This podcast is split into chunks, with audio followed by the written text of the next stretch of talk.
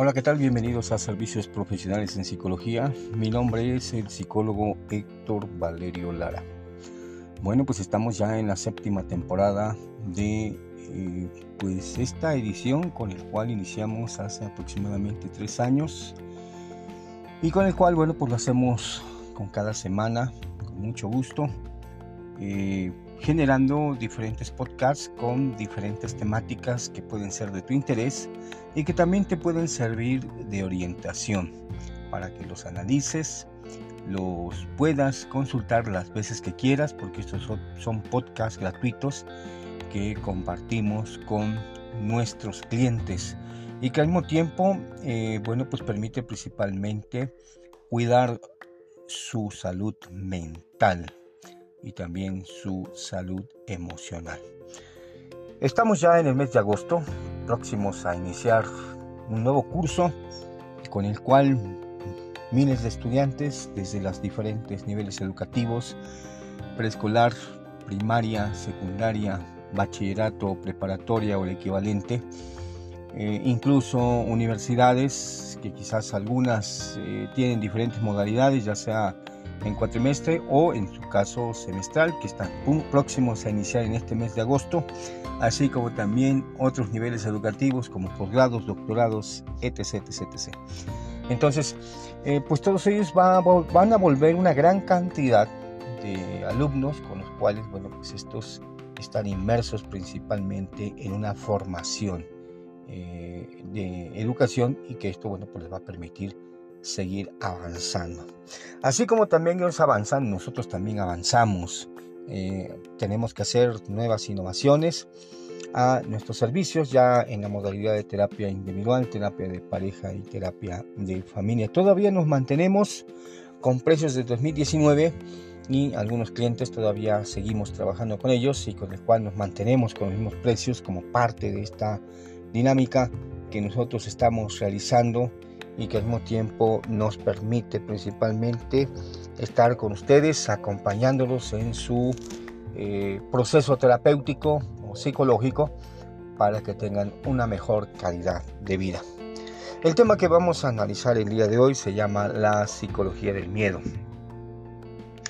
Pues quizás a todos les interese esta parte porque es necesario siempre saber esta cuestión. Todas las personas pues tienen miedo o porque lo experimentan en su vida cotidiana, en cualquier eh, vivencia o cualquier situación que tengan. Esa es una constante con el cual pues, las personas es normal que experimenten esta emoción y que desde el punto de vista neurológico el miedo se ha desarrollado en el sistema límbico principalmente lo vamos a localizar en lo que es el hipotálamo. Ahí es donde reside y controla este hipotálamo el hambre, la sed, el sueño, la vigilia, la sexualidad y las emociones. Entre las emociones que nosotros podemos clasificar o que muchos conozcan, pues con la connotación de que son emociones positivas o también emociones negativas o cualquier otra connotación eh, que se le nombre. Entre las emociones negativas ahí vamos a encontrar el miedo. Eh, pues esto, este, esta emoción eh, del miedo se desarrolló hace miles de años cuando nuestros ancestros en su vida cotidiana pues tenían que cazar, realizar una vida para evolucionar y también para pues enfrentar a animales muy grandes, de diferentes dimensiones para poder alimentarse. Entonces en esa cuestión imagínense eh, que tuvieras una lanza o un cuchillo, una piedra y enfrentar a un dinosaurio o cualquier otra especie. Entonces, lógico que algunos con el miedo, pues, eh, pues algunos morían dentro de esa persistencia. O también en esa cuestión, bueno, pues otros lograron sobrevivir, pero siempre tenían que trabajar en conjunto, de equipo, para que ese miedo lo pudieran superar dentro de esa perspectiva. Hoy en la actualidad eh, el miedo sigue siendo también una emoción que pues sigue actuando en las personas y que este pues viene a determinar cómo es que eh, juega un papel importante en la vida cotidiana de niños, jóvenes, adultos, personas de la tercera edad, etc. Eh, en, su momento ya habíamos tocado este tema en otro podcast, pero muy diferente. Pero recordando esa parte, el miedo tiene tres formas de actuar en el sistema nervioso y reaccionar ante las situaciones que enfrentan las personas. Primera, pueden tener la conducta de huida, decir, al momento de estar ante el fenómeno, ante el momento del estímulo, pues corren. Ejemplo, imagínate que está temblando y bueno, pues muchas personas van a reaccionar, ¿saben qué? Ahí nos vemos, patitas para que las quiero. Y entonces, pues corren como desesperados tratando de eh, pues tener una solución referente a ese miedo. Entonces, ¿qué pasa con esta cuestión? Bueno, pues hay gente que reacciona de esa forma, incluso con el miedo, eh, pues pueden contagiarlo a otras personas y bueno, pues no hay, digamos, ese razonamiento, ese instinto de supervivencia para que otros puedan ayudarles. Entonces, y esto, bueno, pues genera un descontrol en las personas. Una segunda conducta es la paralización. Supongamos, vamos a retomar el ejemplo del, temblor. Si unos salen corriendo, otros se quedan ahí, ¿sí?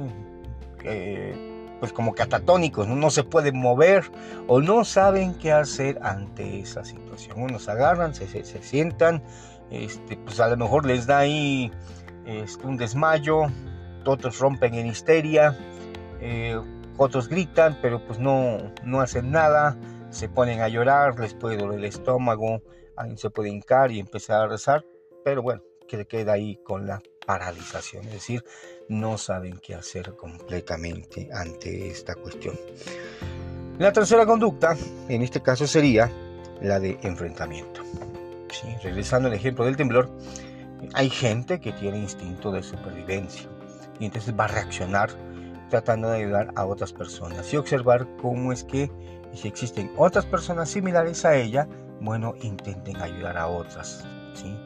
Con toda, eh, digamos, eh, tratando de que el miedo no se apodere de su mente, de sus emociones, para que puedan actuar de forma deliberada y que les permita salvar a otras personas. Por ejemplo, si están en un edificio, bajar las escaleras, o que ayuden a otros a que mantengan la calma, etc. Entonces, ese instinto de supervivencia ayuda a que las personas tengan otra forma de afrontar el miedo. Quizá ya después de que pase el temblor, a lo mejor si salen de un edificio, de una casa, este, pues ya empieza el miedo a tener efectos, ¿no? Temblor, quizás este, pues ya algún otro tipo de reacción.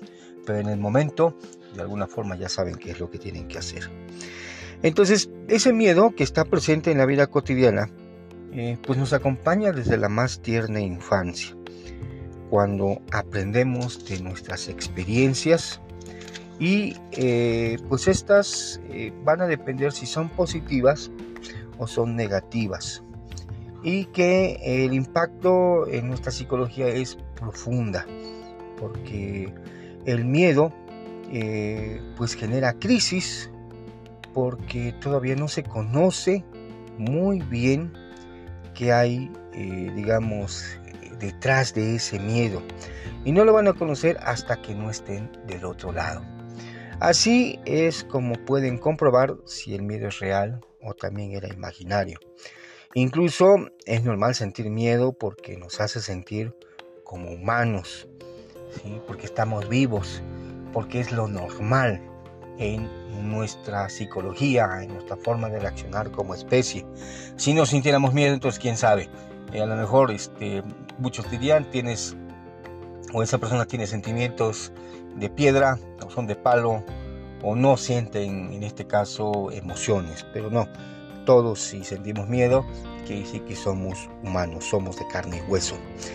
Eh, y bueno, pues esto eh, genera que, por ejemplo, muchos jóvenes eh, pues experimentan miedo eh, durante su adolescencia porque todos los cambios físicos y endocrinos que tienen y experimentan pues es algo normal, ¿sí? porque su cuerpo está cambiando.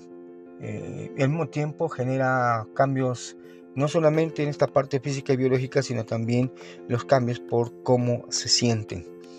Eh, ya sea eh, que sean aceptados por los demás o por compañeros de la escuela o sobre todo la aceptación a sí mismo. Entonces a veces muchos tienen ese miedo de ser rechazados por los demás. Aquí lo más interesante es que te aceptes como es y que al mismo tiempo los padres les enseñan a sus hijos, a los adolescentes, que no importa cómo crezca, lo importante es que ellos sean orientados dentro de esa perspectiva. Otro proceso, hay personas que por ejemplo tienen miedo al matrimonio y es uno de los enigmas de las parejas porque piensan que a ellos no les va a pasar lo que a otros les han pasado y que ellos han visto, ya sea porque tienen problemas, desacuerdos, desilusiones, frustraciones, encuentros, desencuentros, enojos, eh, reconciliaciones y sin embargo lo tienen que vivir, lo tienen que experimentar. ¿Para qué?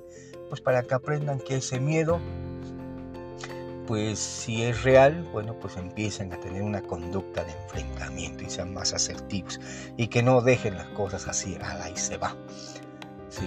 Entonces, es importante que a veces en el matrimonio o en la relación de pareja muchos tienen miedo porque pues a no ser responsables, a que a lo mejor puedan fallar como personas, pero fíjense, nadie es experto en la materia, todo se va aprendiendo sobre la marcha. Una cosa es la teoría y otra cosa es la práctica en esa parte. Así como también hay gente eh, que tiene miedo a envejecer porque puede generar una incertidumbre sobre su futuro y al mismo tiempo eh, si sus hijos los van a cuidar, los van a ver, si en un momento dado van a llegar en un buen estado de salud o no, si van a tener la economía para poder seguir pues satisfaciendo eh, una vida tranquila y al mismo tiempo, bueno, eh, pues ya no haya tantos problemas como lo tenían antes cuando vean crecer a sus hijos.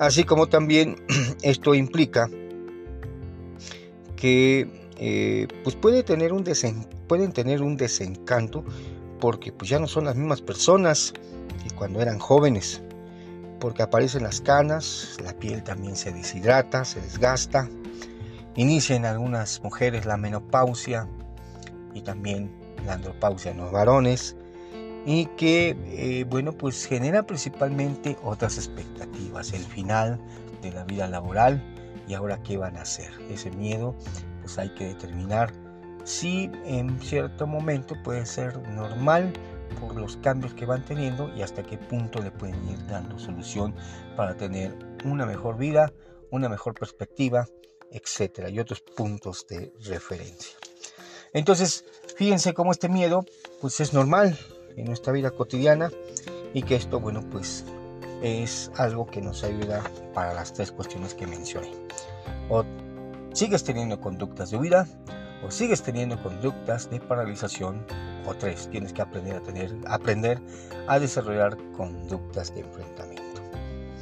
Bueno, pues esperemos que esto te sirva para que tú analices cuáles son tus miedos, incluso tus miedos profundos contigo mismo, y que al mismo tiempo puedas luchar contra ellos y al mismo tiempo trabajarlos. Y recuerda, si no puedes, bueno, pues ahí estamos nosotros eh, dando nuestro servicio en terapia individual, terapia de pareja y también terapia de familia. Me puedes contactar al 22 13 06 77 96 previa cita para que te podamos atender como tú te mereces, ya sea por la mañana, por la tarde y eso va a ser muy satisfactorio. Bueno, pues nos vemos hasta la siguiente entrega. Hasta la próxima.